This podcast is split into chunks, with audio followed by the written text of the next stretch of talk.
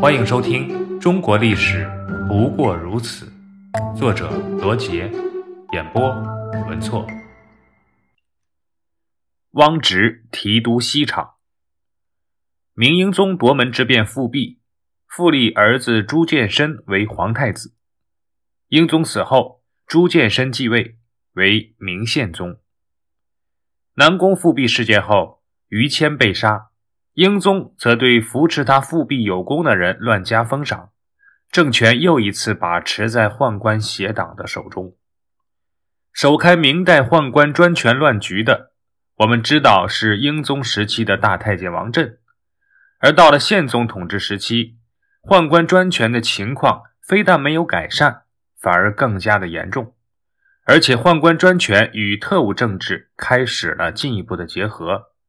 特务组织成了宦官专权的有力武器，其中既专权又乱政的代表就是大太监汪直。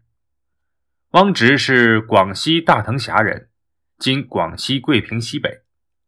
进宫后，在昭德宫侍奉万贵妃。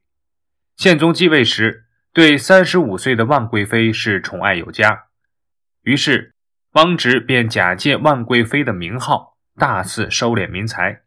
一部分进了自己的腰包，一部分则献给了贵妃，以此来讨好主子。也正因为如此，汪直受到了万贵妃的宠信，很快便从一名普通的太监升为了御马监大太监。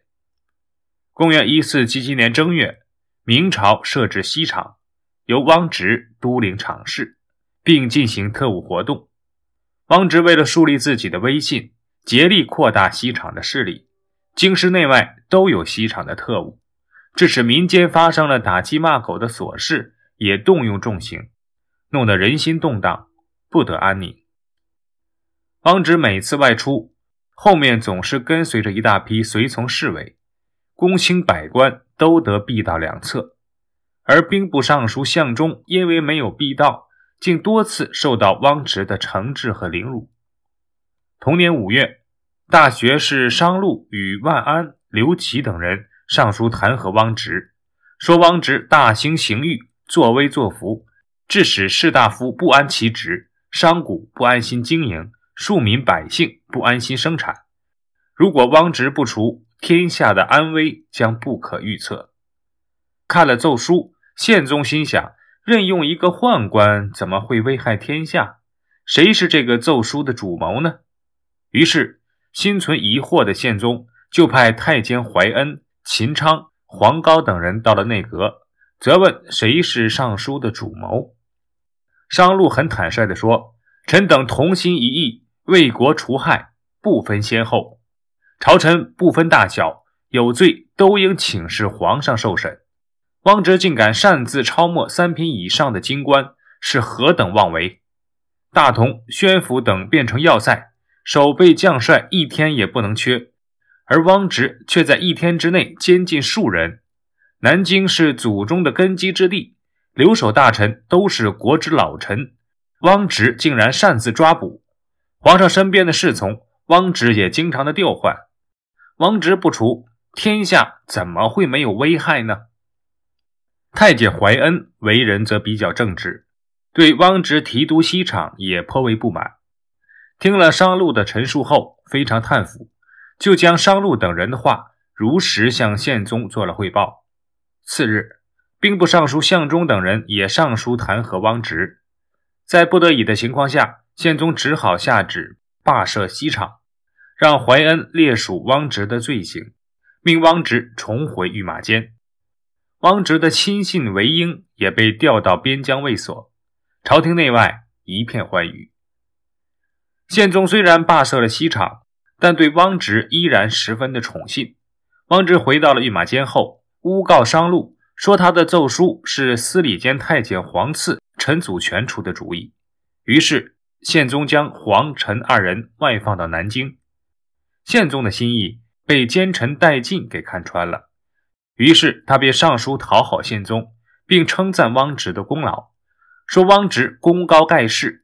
不仅是时人的榜样，也是万世人的榜样，并请求恢复西厂，重新让汪直提领西厂事宜。宪宗当即准奏。上路见汪直官复原职，便愤然辞职归隐。汪直重新提督西厂后，气焰更加嚣张。他指使东厂官校诬告兵部尚书向忠，宪宗让刑部、督察院、大理寺和锦衣卫联合会审，相中据理力争，绝不屈服。审理相中是汪直的意思，他人不敢违抗，也不敢替相中讲情。最后，宪宗把清正廉洁的相中革职为民。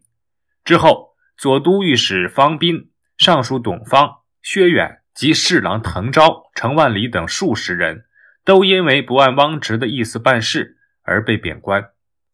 与汪直关系密切的王悦被擢升为兵部尚书兼左都御史，负责西北河套一带的防务；陈悦为右副都御史，负责辽东一带的防务。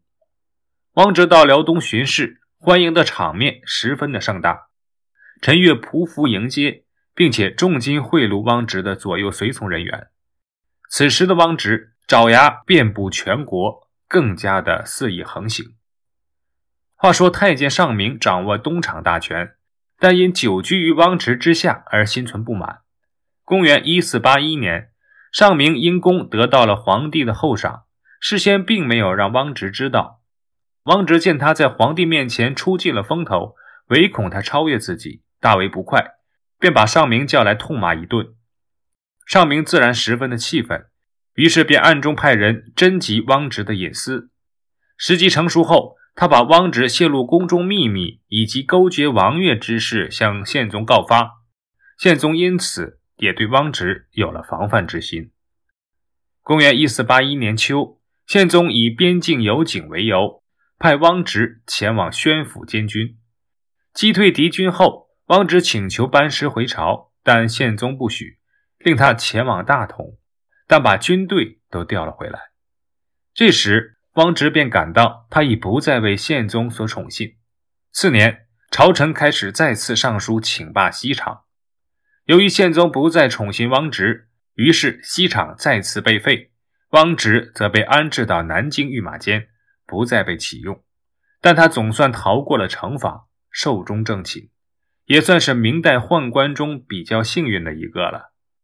而在他之后的明武宗时期，又出现了一个擅权乱政的大宦官，这个人则更加有名，他就是刘瑾。档案六十五，东厂。明成祖于永乐十八年，即公元一四二零年，设立东厂集市场，简称东厂。由亲信宦官担任首领。东厂是世界历史上最早设立的国家特务情报机关，其分支机构远达朝鲜半岛。东厂权力在锦衣卫之上，只对皇帝负责，不经司法机关批准，可随意监督缉拿臣民，从而开明朝宦官干政之端。西厂，成化十三年（公元一四七七年）。于东厂之外增设西厂，与东厂及锦衣卫合称厂卫，其权力远超过东厂，活动范围自京师遍及各地。明宪宗钦定，西厂所领提旗的人数要比东厂多一倍。提旗呢，就是锦衣卫校尉。西厂的职权比东厂和锦衣卫更大，他的职务是侦查民臣的言行。并可以对疑犯进行拘留、用刑。